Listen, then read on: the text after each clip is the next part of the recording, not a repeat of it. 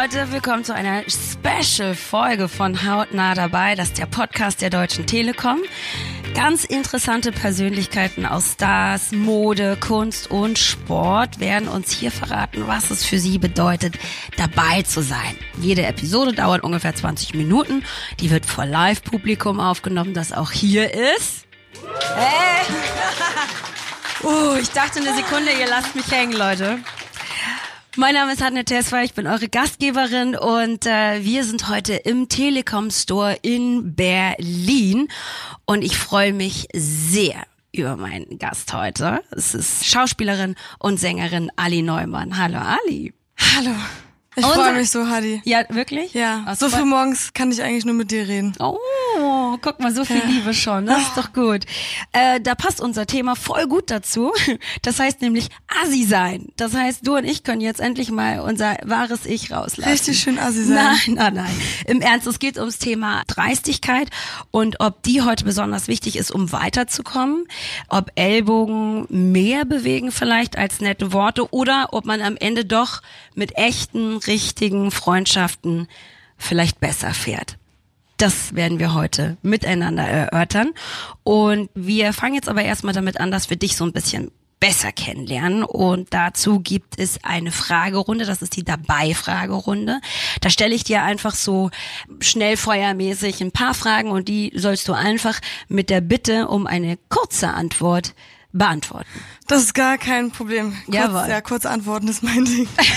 Vor allen Dingen jetzt, ne? Also, wann hast du das letzte Mal gedacht, was habe ich mir da dabei gedacht? Das denke ich meistens, wenn ich ein Foto von mir sehe, eigentlich oft. Ja, regelmäßig. Beim letzten Foto heißt vor drei Minuten. Zum Beispiel, da gerade eben. Was habe ich mir dabei gedacht? Sie komplett verstrahlt aus. Okay. So. Was ist schon dabei? Was ist schon dabei? Ja, aber für andere wirkt es ja vielleicht so, als ob es super einfach wäre für dich alles. Ähm, was ist das Geheimnis deines Erfolgs? Also ich glaube, mein Geheimnis ist es aktuell zumindest, äh, nicht allen gefallen zu wollen. Und das macht mir viel leichter, weil ich glaube, das bringt so viel Kopfzerbrechen mit sich, also mir zumindest, und so jetzt so die Akzeptanz zu finden.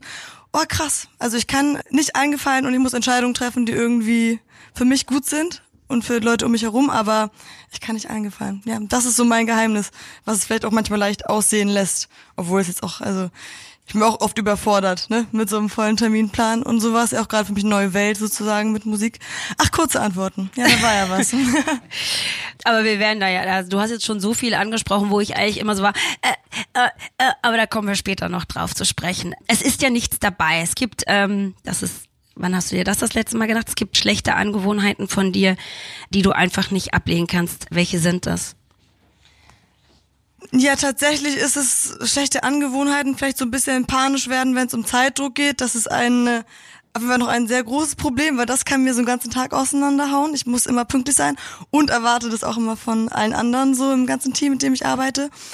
Aber es gibt eigentlich nichts, wo ich sage, ist ja nichts dabei. Ich versuche eigentlich, bin ich in so einem Selbstoptimierungsmodus und versuche eigentlich mir alles zu Herzen zu nehmen und mir an mir zu arbeiten, damit für mich alles einfacher wird und damit für die Menschen um mich herum es auch einfacher wird mit mir. Ne? Dein Traumfestival, nur mit weiblichen Künstlerinnen, egal ob die noch am Leben sind oder schon tot sind. Wer wäre mit dir auf der Bühne und was steht auf dem Programm? Oh. Antworte da mal ganz schnell drauf, bitte. okay, äh, wenn mir auf der Bühne stehen würde. Ich muss dazu sagen, ein Festival nur mit Frauen finde ich auch eine schöne Idee, aber ich glaube tatsächlich an so ein gutes Yin und Yang. Also ich finde es schön, äh, wenn Männer und Frauen ausgeglichen sind in der Gruppe. Das merke ich, egal ob ich auf Tour bin oder in einem Meeting, ist es immer gut, wenn einfach die Energien ausgeglichen sind. Und trotzdem würde ich mir auf die Bühne holen, auf jeden Fall ja gut, dann würde ich Amy Winehouse auf jeden Fall noch einmal mitbekommen wollen. Johnny Mitchell muss dabei sein. Billie Eilish. Ah, Rosalia. La Rosalia. Genau. Okay, das war's, kurz. Ja, aber also musikalisch auf jeden Fall sehr ausgeglichen. Breites Spektrum. Auch wenn die alle so in einer Historie sind. Also, ja, okay, ich, ich merke aber, ich sehe schon den roten Faden bei dir. Okay, gut. Auf deiner Website steht in einem ziemlich grandiosen Text unter anderem, Achtung, jetzt kommt's, wäre Ihre Musik ein Käse, wäre es ein veganer Cheddar, ein wenig ranzig, aber eine Alternative. Ganz abgesehen davon, dass deine Musik natürlich jetzt kein Käse ist, ja. Gibt es mittlerweile veganen Käse, der richtig gut schmeckt? Das Ding ist, ich bin jetzt so lange Veganerin, dass ich sozusagen immer nur den Progress sozusagen sehe und die positive Entwicklung. Aber ich glaube jetzt, äh, für einen direkten Vergleich bin ich kein guter Ansprechpartner. Ich glaube, es ist mit allen Sachen so. Also irgendwann gewöhnt sich auch an Sojamilch und findet es halt Kuhmilch eklig, ne? Aber ich muss sagen, veganer Cheddar tatsächlich der beste. Ja, wirklich? Ja. Okay. Von Beda finde ich ganz gut. Heißt es so Beda oder Beda? Ich habe glaube noch nie den Namen ausgesprochen. Und es gibt auch sehr, sehr, sehr gute Sachen, die man bestellen kann online. So veganer Parmesan und sowas. Aber das ist dann abhängig davon, ob ich gerade Geld bekommen habe oder nicht. so. Gut. Das war also quasi unsere Dabei-Fragerunde. Danke, dass du die erstmal beantwortet hast. Mehr oder weniger kurz, aber ich habe es sehr genossen. Jetzt kommen wir zu unserem Gesprächsteil, in dem wir eigentlich schon die ganze Zeit stecken. Es geht um das Thema Dreistigkeit. Ich tue mich in der Tat sehr schwer, gerade im beruflichen Umfeld dreist zu sein. Ich sollte einmal so eine Initiativbewerbung wohin schicken, also quasi ungefragt mein Band an einen Redaktionsleiter schicken und habe wirklich eine Woche überlegt, wie ich diesen Text formuliere habe die E-Mail dann abgeschickt und dann auch tatsächlich noch einmal eine Antwort bekommen, was mich schon mal wahnsinnig froh gemacht hat. Dann habe ich wieder daraufhin geantwortet und dann aber nie wieder was gehört. Und jetzt weiß ich nicht, ob ich vielleicht so ein bisschen verstört bin, was das Thema Dreistigkeit im Job angeht oder ob mich das jetzt bestärkt hat. Aber ich weiß nicht, ob das dreistig Ehrlichkeit ist, wenn man sozusagen hinterher ist und Interesse oder so Engagement zeigt, das finde ich überhaupt nicht dreist. Das finde ich zeigt Einsatz. Also, okay. Unter Dreistigkeit verstehe ich jetzt eher so ellenbogenmäßig sich durchzukämpfen und irgendwie auf Kosten anderer sich durchzuschlagen, irgendwie Leute zu manipulieren oder auszuspielen oder einfach über deren Wünsche hinwegzusehen. Weißt du, so dieses, das ist für mich Dreistigkeit eher. Du bist einfach engagiert gewesen. Okay, gut, da fühle ich mich jetzt Find auf jeden Fall schon mal besser, was das Thema angeht. Aber du hast dir halt eine Branche auch ausgesucht, in der Ellbogen ja tatsächlich gerne mal ausgefahren werden. Du bist in der Musikbranche, du bist Sängerin und Schauspielerin. Wann genau hast du gedacht, okay, das ist so wirklich ein Berufszweig, den ich für mich erobern sollte? Ist das so eine Sache gewesen, wo man schon in der Grundschule gedacht hat, okay, wo ist die nächste Bühne beim Schulfest oder so? Oder hast du da auch eine Weile gebraucht, um dich da ranzuarbeiten? Dass ich Musik grundsätzlich machen möchte, das habe ich, glaube ich, so mit drei oder vier entschieden, als ich zum ersten Mal, ich glaube, der Gwen Stefani gesehen habe im Fernsehen. Und da war ich so, oh mein Gott, sie ist so cool, ich möchte auch sowas machen und sie zieht einfach ihr Ding durch. Dann kam dazu natürlich irgendwann die Information, dass da noch ein ganzer Rattenschwanz dranhängt an dieser Musiksache, nämlich die Musikindustrie.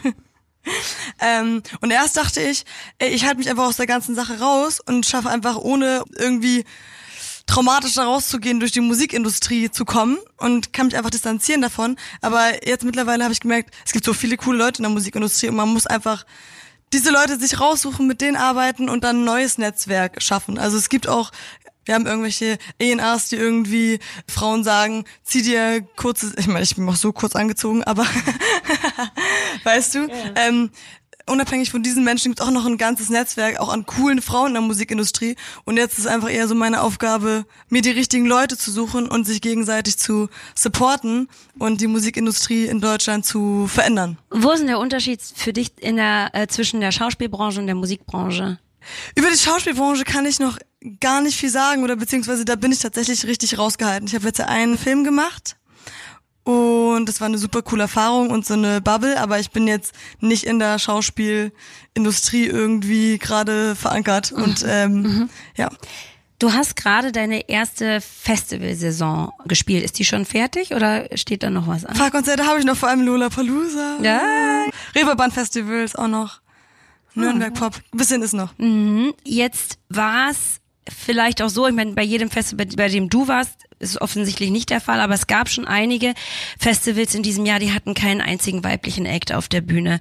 Du hast gerade schon angesprochen, Frauen im Musikgeschäft, das ist für dich und mich auch ein wichtiges Thema. Eins, das uns sehr am Herzen liegt. Glaubst du, dass Frauen in dieser Branche, in der Musikindustrie, weil es ist halt echt ein Unterschied zwischen Musik und Musikindustrie, ne, dass die da mehr Eier brauchen, vielleicht noch mal dreister sein müssen als Männer, um sich eben gegen die männliche Konkurrenz durchzusetzen? Oder müssen wir eigentlich ganz anders an die Sache rangehen, weil wir vielleicht andere Qualitäten haben?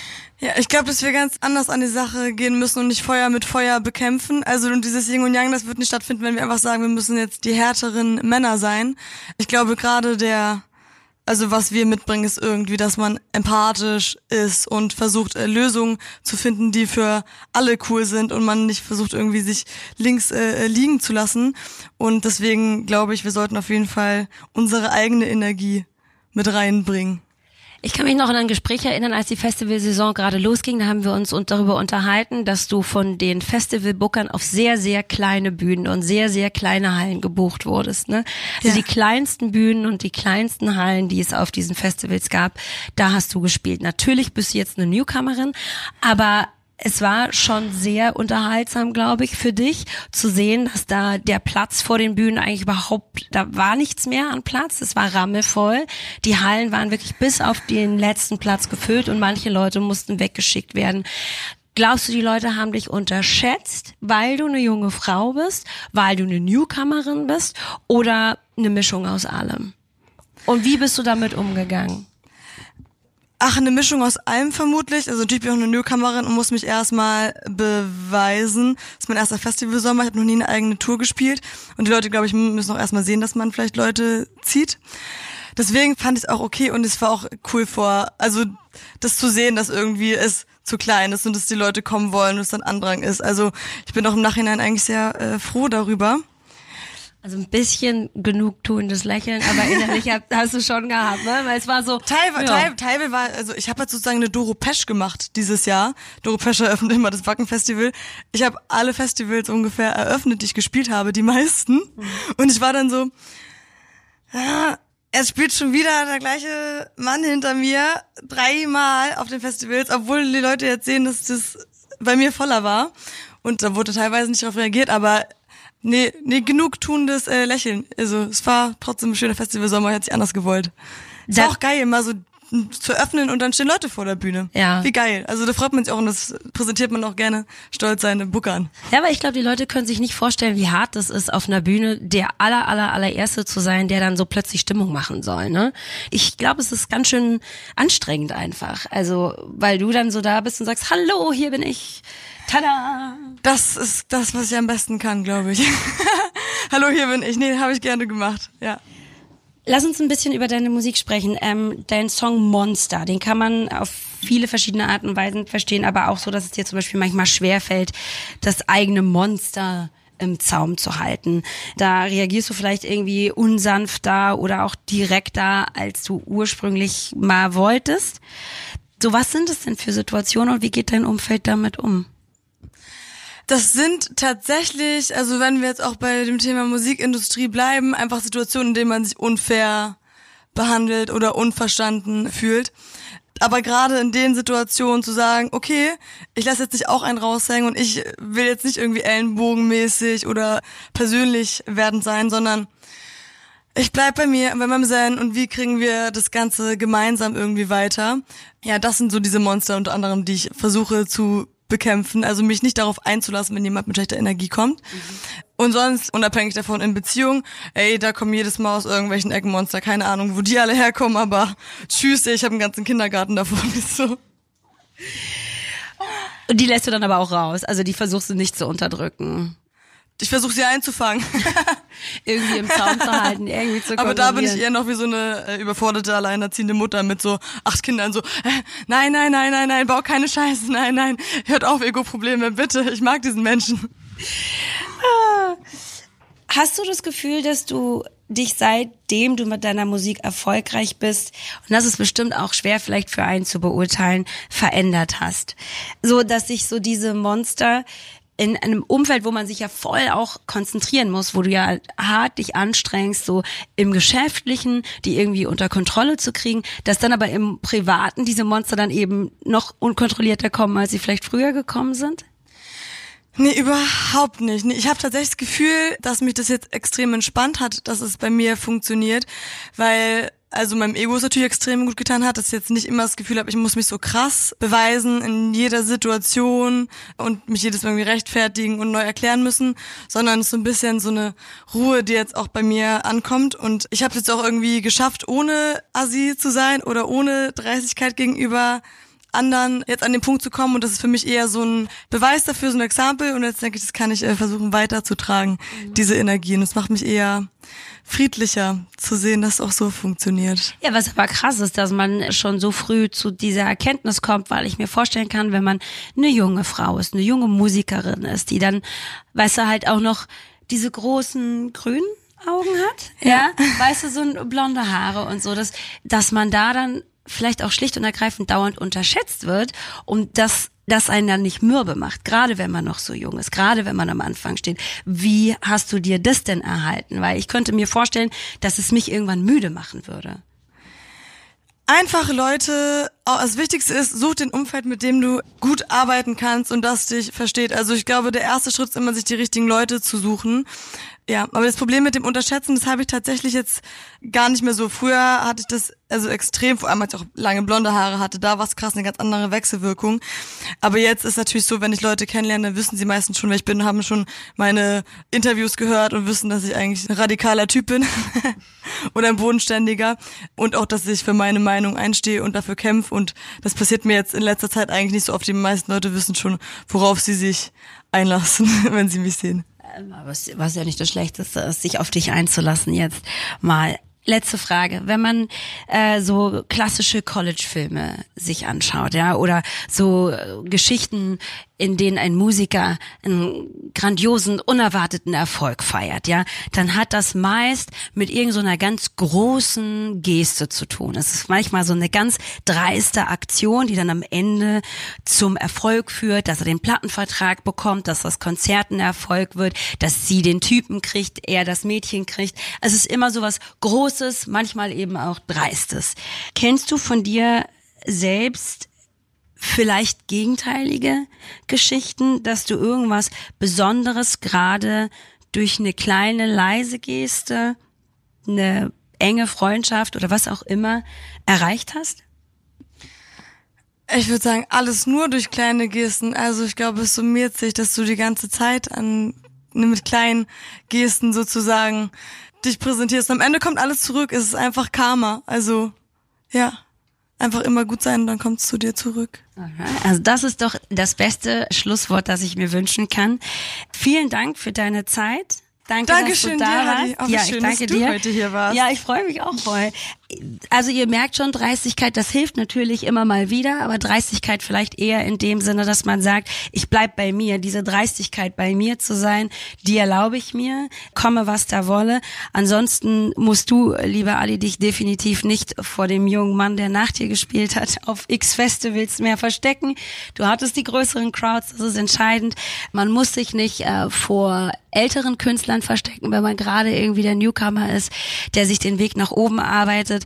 Und tatsächlich ist auch entscheidend, was ich für mich sehr äh, jetzt mitnehmen werde, ist das Yin und Yang. Man braucht immer ausgleichende Energien im Raum, egal ob das so ein Raum ist wie hier mit euch oder eben das Team oder eben der Freundeskreis. So, das war's. Vielen Dank, liebe Ali. Vielen Dank an euch, dass ihr hier wart. Dankeschön.